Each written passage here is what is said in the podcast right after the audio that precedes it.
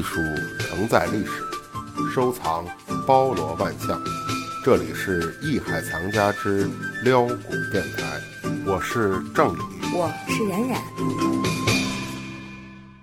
我们虽然跟大家聊的是小小的这个皇家玩具啊，是，但是背后其实它也是一种心境，嗯也是一种态度。这也是为什么我们一定要跟大家分享所谓来自皇家的这种志气。是因为从某种程度上，我们看似平淡无奇的这些很多的小细节，其实真的是凝练了非常多的智慧和心血。然后从某种程度上，其实我们刚才跟大家讲这个皇帝的玩具箱，那我们可以也从这个郑老板的这个讲述当中也看到，这个玩具箱里面其实包含了真的是上下五千年，呃，瓷器、玉器等等大量的这种不同的工艺美术品。是那从某种程度上，其实呃，从大的归类上，可不可以把它们都归类为这个所谓的杂项、呃，文玩。文玩杂项？咱们说实在的啊，嗯就现在的文玩呢，我们把它过过于的具象，对吧？嗯我们把它定位在一些手里把玩的东西叫文玩。其实呢，我们刚才聊到了皇帝私人定制的，就这些东西，其实甭管瓷器、玉件，包括比如沉香，然后包括皇帝其实也有手串的啊。那清代皇帝其实还有一个特别特殊的把玩件，嗯，是历朝历代都没有的，哎，是什么呢？就是扳指。扳指呢，其实是他们经常要戴在手上的。扳指其实不光是男性所佩戴啊，嗯这给大家再普及一下，因为扳指呢，我们从档案中也可以看到，还有很多坤扳指，嗯，就是女性也可以佩戴，没错。嗯所以它有很细小的扳指。所以我们现在看了，皇帝私人定制了这么多的玩具，就自己喜欢的。嗯，那现在我们刚才聊了私人定制，那我们现在说，那皇帝有没有更高阶，有没有晋晋级呀、对吧？现在玩都是在晋级的，对吧？嗯。我们说这个所谓来自皇家的玩具，从某种程度上，其实它这个过程也很像今天的大家玩的这么一个状态。嗯。比如说从最开始的时候，我在大批量的东西当中，我先选所谓的限量款，然后呢，我这个再往前进阶一步，我要选什么呢？我要选高端定制。嗯嗯，等到这个高端定制已经满足不了我的需求的时候，可能我就要玩独一无二了。没错，就是收藏品。哎，收藏品了。其实皇帝的收藏呢，尤其以乾隆皇帝，咱们永远啊，就是我们也是指着四爷吃饭，乾隆也是老四。啊说到收藏，永远不可能跳脱开乾隆，嗯是不可能的。其实大家呢一说到乾隆，一说到他的收藏，就会想到一个地方，嗯，这个地方非常的有名，三希堂。没错，三希堂，就是在我们现在故宫东暖阁啊西暖阁边上一个很小的房间，大家都想不到，这是乾隆收藏自己最心爱的玩具的地方，嗯或者他最心爱的收藏品的地方，而且它是独处的一个地方。乾隆爷的书房，大家猜猜这个书房有多大？您的书房有多大？然后咱们再看看乾隆爷，一个富三代，乾隆的书房到底有多大？三希堂。哎，我们其实说到这个所谓的这个高阶玩具啊，嗯终极版就是三希堂哎，这个收藏。是那我们提及这个三希堂，您不妨先跟大家普及一下这个所谓三希是怎么来的？嗯，其实三希呢有两种说法，我们先说第一种。第一种说法呢，说的是三希呢是士大夫的一种思想。嗯士大夫什么思想呢？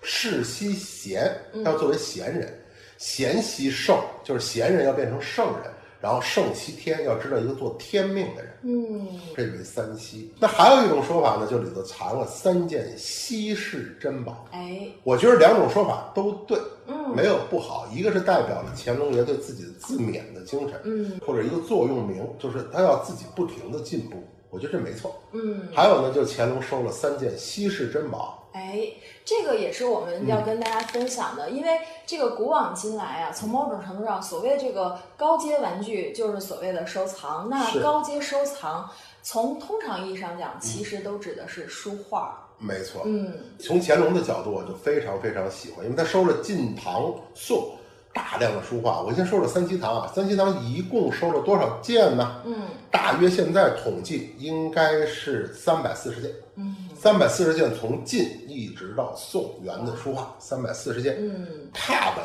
就四百九十五种，嗯涉及的画家名头应该在一百三十四人。但是其中最重要的三件呢，都是老王家的，这仨真的是亲戚啊。老大就甭说了，就是王羲之《快雪时晴天》。快雪时晴天》是一个册页的形式啊，一开一开的册页形式。乾隆自己他天天不停的在这个帖上题字，就他欣赏一次就题一次，欣赏一次题一次，最后实在不知道写什么了，在帖上写了一个字“神”。然后第二个是什么呢？是王羲之的妻子，第七个儿子啊，王献之写的什么呢？《中秋帖》。中秋帖，皇也乾隆皇帝是一个手卷啊。那这个手卷，乾隆皇帝写的是什么呢？写的是至宝。还有一个呢，就是他的堂侄，是他的侄子辈的王洵写的《博远帖》。然后到了他这个侄子王洵《博远帖》呢，哎，他写了一个《江左风华》啊，乾隆题的银手，也是一个手卷，《江左风华》。哎，这三帖就谓之三稀啊。没错，谓之三稀。大家看到这三个三稀，最重要的都不是书法作品。嗯，哎，你们有没有注意到这个？嗯，它不是作品，它不是说我作为一个书法家，我故意为我作为一个画家，这是我创作的作品，不是的，这三件都不是。哎，啊，王羲之的《快雪时晴》呢，是给他远方的亲人说下雪了，你怎么样？挺好的吧？最近过的，一共才二十八个字，就是一个便条。那中秋帖是什么呢？中秋帖也是，其实呢，中秋帖现在大家认为可能不是王羲、王献之的，也可能是宋人临帖。因为它少了很多它的材料了，他人还现在很多人怀疑是米芾写的啊，哦，米文章啊是米芾写的，就是写这个中秋帖，其实它也是表达这么一个思想，都是便条形式的。王洵这个更是了，伯远帖就是他一亲戚叫伯远，他给这伯远写了一封信，嗯，其实就是一封信啊。所以我们大家可以看到，这种信札类的、随笔类的，不是为艺术创作而创作的，带有真实思想感情的。最能表现艺术风格的文人气质的东西，是我们最看重的那一部分。哎，这个从某种程度上其实就是吐露了所谓的真性情。没错，这这是我们中国的最基础的文人思想。这就是我们想要的那份志气啊！对，这就是那份天真，这就是玩具带来的。就是我们，其实我们，我觉得我们所有的中国人也好，我们的华人也好，无论你身在海外还是在国内，无论你身在哪里。其实你改变不了我们骨血里流的这种文化思想，嗯，这种是写进我们基因里的东西。时值今日，我们也认为这种随笔随性、随手拈来的，不是刻意而为之的东西，是最美的，是最天真的，最有志气的，是最有活力的。哎。这就是为什么我们要专门拿出一个呃特定的篇幅来跟你跟大家聊一聊所谓朕的玩具啊。我们也在这个跟大家分享的过程中，一步一步的，咱们也在进阶嘛。从可能我们大家都能想到的宫廷里面藏的那种，就是呃最。所我们所谓的真玩具吧，就是给孩子们玩的。嗯，那一直到了这个可能是成人定制化的一些这种玩具，然后再到可能玩的一个所谓最高境界，就是收藏。收藏，没错。其实你看乾隆的御剑，大家知道为什么收玉啊？其实我觉得玉也是非常能代表中国文人和士大夫思想的一个东西。现在我们有很多人喜欢戴玉的。哎，过去我们叫坐车英文銮铃响，走路英文击玉声啊。嗯。就是一个士大夫啊，就是他们当然是文人操守啊。他坐在车里，这个銮铃的声音是代表着节操的。玉呢佩戴在身上，这个玉佩啊，相互击撞的这种清脆声音是代表着君子气节的。宁为玉碎，不为瓦全。哎。对，所以说我们无论是从看到那些呃民间跟皇家融合、外来跟传统融合的这些呃真正意义上的玩具，一直到刚刚提到的融合了文化艺术、科技等等方方面面的一些呃结晶产生的这种工艺美术上的高端定制的这种成人玩具，是，一直到我们说到的凝聚的哎。完全满满的人文精神的对收藏品，没错。我觉得呢，现在我们有的时候玩的这些东西呢，可能过于的简单了。你别看它科技感十足，但它也过于简单，过于没有思想。帝王有这样的志趣不难，难的是一个普通人也有这样的志趣啊。嗯，比如说我举一个例子，就是徐平宇先生啊。徐平宇先生真的收藏了很多很多的古画。我们在整理徐先生的收藏时候，会看到一本八大的册页。八大册页呢，他提拔，但他不会提在原作上，他呢是提在后记。他提在这个八大册一个空白的册页上题题题。他提过三次，五二年、五六年、五八年，三次都是除夕。人家每年除夕要把八大册页拿出来看一遍，然后有感。要要要过新年了，有新的一年，新的气象。我把我以前的收藏看一遍，我有我的感触，就会写下来，随笔写下来。嗯，所以他看了三次，三次都是除夕。哇，这真的是一种文人精神的体现啊。没错，这就是这中国最传统的一种文人精神的体现，其实也是非常好的习惯。这都是在玩儿啊。嗯其实我们觉得现在有很多新的志趣，比如我们是养花也好，我们是养鸟也好，养鱼也罢，是干嘛？其实都是体现人生啊。其实就一个字，就是玩儿其实如果能把玩儿玩成家，啊，那哎，难得了。这个也真的是难得呀。我们其实，在最开始的时候就跟大家聊过，所谓京城第一大玩玩家王世襄先生是。像王先生，为什么一直到今天有这么多人会呃缅怀他、追慕他，甚至循着他玩的这个脚步？怎么玩儿？哎，对，就是因为人家不但玩儿，人家还把它玩成了一种学问。没错，他是把哎最底层的文化把它带入了登堂入室。哎，这个是一个非常难得的事情。嗯他认为礼大人情皆学问，就是一切都是以玩儿的心态在对待，嗯无论对待工作、对待生活、对待收藏、对待什么，都是以玩儿玩字当先，不冤不乐。所以说，大家这种心态如果好的话，我觉得没有什么事情解决不了。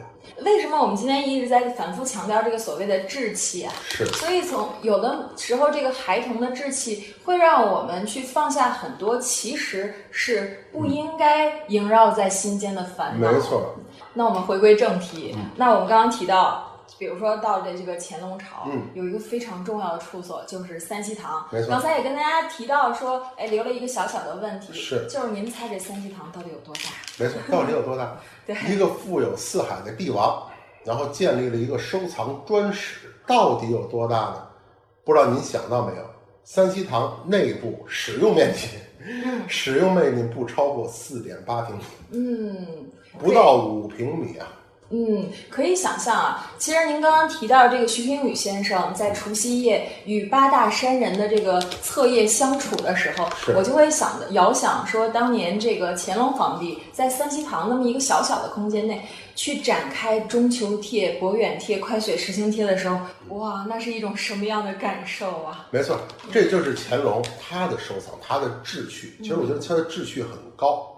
呃，有的人开玩笑说乾隆是第一任故宫博物院院长。哎，还真的是。哎，对，他们是把古物编分类的，哎，不仅收藏。藏，人家还研究，还编纂，比如说大大呃非常非常在行业内之赫赫有名的《石渠宝笈》。对，其实他编纂了《石渠宝笈》呢，嗯就是把咱三希堂所有收藏的这种晋唐、宋、元所有人的书画，嗯全部要编纂出来。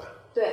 然后近两年，其实在北京故宫博物院，我们也看到以《石渠宝笈》为主题的展览，都是希望大家能多多走进博物馆，然后能通过这些文物艺术品来近距离的，而且是最切实的去感受这个文化的气息。对，还是让大家多多的走进博物馆。像我们这种呃在收藏道路上还没有迈进门槛的人，我们只能安慰自己看过即拥有。没错，其实这就是心态，这就是玩儿的心态。其实无论你是去看博物馆还是什么，其实我们讲这期玩具呢，我觉得最后我们的收尾呢，就是希望大家，无论遇到什么事情，有一个玩儿的心态，嗯其实就是最好的。哎，好，希望大家能够继续关注。我们这一期就结束了，好，谢谢。拜拜拜。本内容由喜马拉雅独家呈现。